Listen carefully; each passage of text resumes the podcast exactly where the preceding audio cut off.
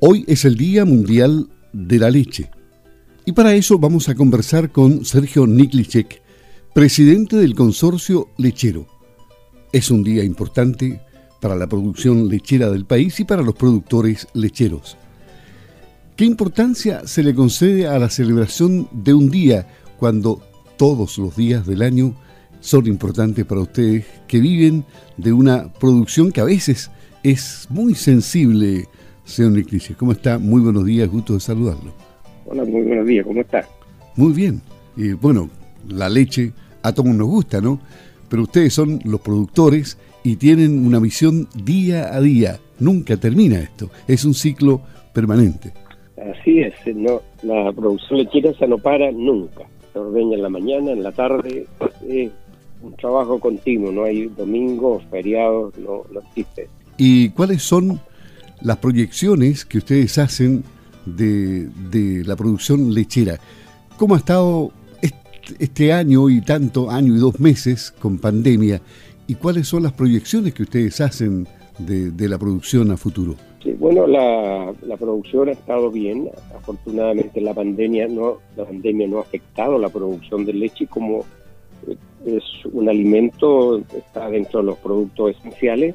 Por lo tanto, se ha seguido trabajando eh, con las dificultades logísticas que ha implicado, pero se ha seguido trabajando y la producción hubo un pequeño aumento, eh, con alguna dificultad ahora en el verano por la sequía de verano, pero afortunadamente no ha sido afectada la producción de leche. Por lo tanto, hemos podido seguir disfrutando de los lácteos que tan bien nos hacen para la salud, como recién usted decía en la introducción.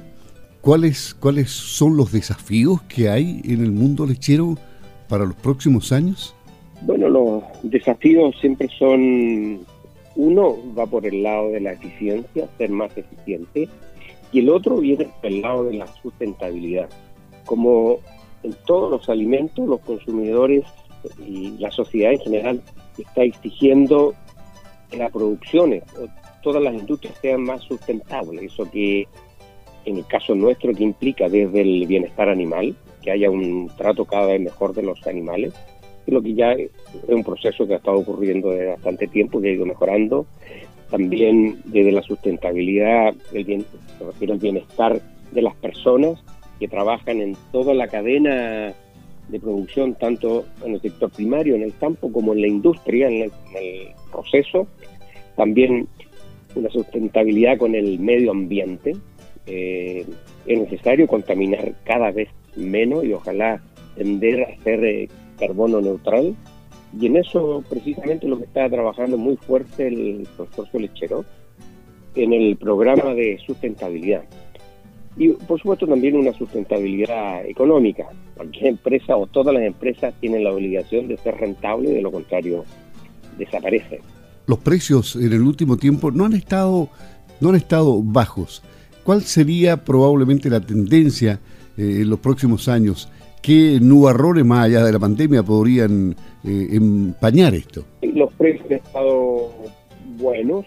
Lo que sí también hay que considerar que los, los costos han aumentado por el lado de los insumos, fertilizantes, alimentos, y por ahí se ha ido diluyendo un poco estos buenos precios que han habido ahora.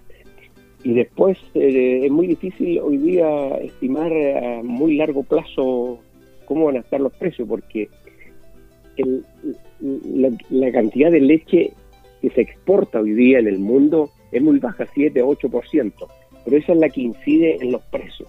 Por lo tanto, si de pronto hay una sobreoferta internacional, bajan los precios internacionales y eso nos impacta también internamente.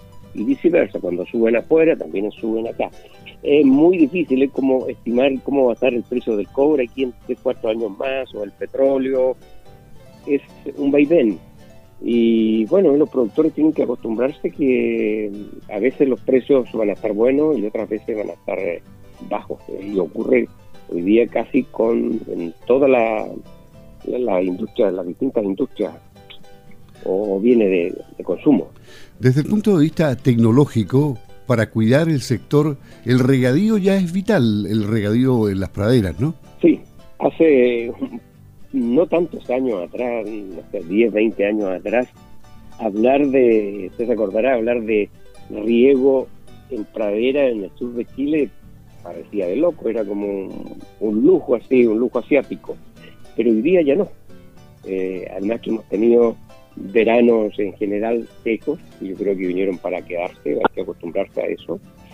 Y hoy día las lecherías de alta producción que ya tienen solucionado sus temas de, fertilidad de suelos, la de empastada, de calidad genética de sus animales, el manejo gerencial de, de esos campos, hoy día eh, necesitan riego.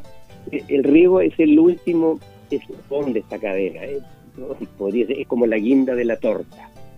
y así lo, lo podemos ver.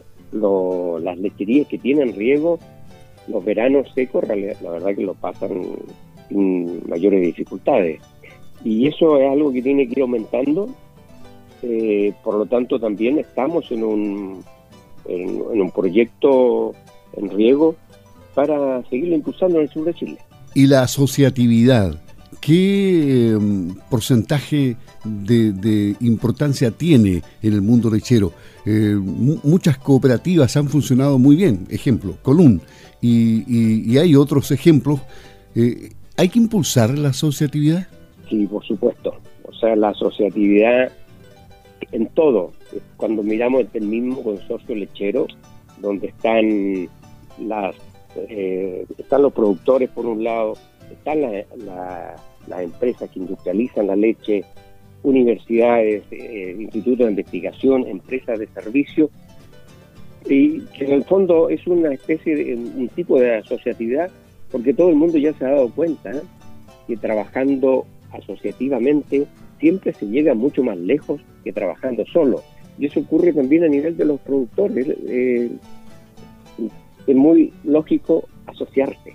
Siempre es bueno y yo me alegro mucho que vaya aumentando la asociatividad. Después tenemos eh, muestras eh, de asociatividad que le hicieron hace muchos años atrás, como lo que usted mencionaba, la Column, Copringem, otra cooperativa también que ha sido muy exitosa asociándose entonces, eh, claro, qué mejor que asociarse, hay que hacerlo. ¿Y cuál es el mensaje para los consumidores? Porque sin consumidores el mundo de la leche no funciona. ¿Cuál es el mensaje para ellos, que son vitales? Sí, el mensaje es que, bueno, ahora justo que estamos en el Día Mundial de la Leche, eh, el primero de junio, no se trata de consumir leche solo un día, eh, los productos lácteos eh, es un alimento, son un alimento extraordinario, no hay ningún alimento que siquiera lo, los iguales. Entonces, el mensaje los consumidores hay que seguirle, consuman leche eh, todos los días, en todas las etapas de su vida. Su organismo se los va a agradecer. Le agradecemos al presidente del mm, consorcio lechero, Sergio Niglicek, el haber conversado con Campo al Día de Radio Sago en el Día Mundial de la Leche. Esperemos que este mundo tan convulsionado en materia sanitaria y e, económica, porque el impacto ha sido fuerte, vaya logrando una normalidad en el tiempo y que mm, la celebración del Día de la Leche pueda ser como se hacía antes, es decir, con, contacto eh, entre los productores, entre los consumidores, eh, haciendo celebraciones bonitas. Hoy día, bueno, todo, todo virtual ¿no? Así es, todo virtual. Pero bueno, hay que irse adaptando a la situación como viene, siempre. Le agradecemos, don Sergio, el haber estado aquí en Campo al Día. Que esté muy bien, una buena jornada y feliz día de Mundial de la Leche. Hasta pronto. Igualmente, don Luis, un gusto conversar con usted.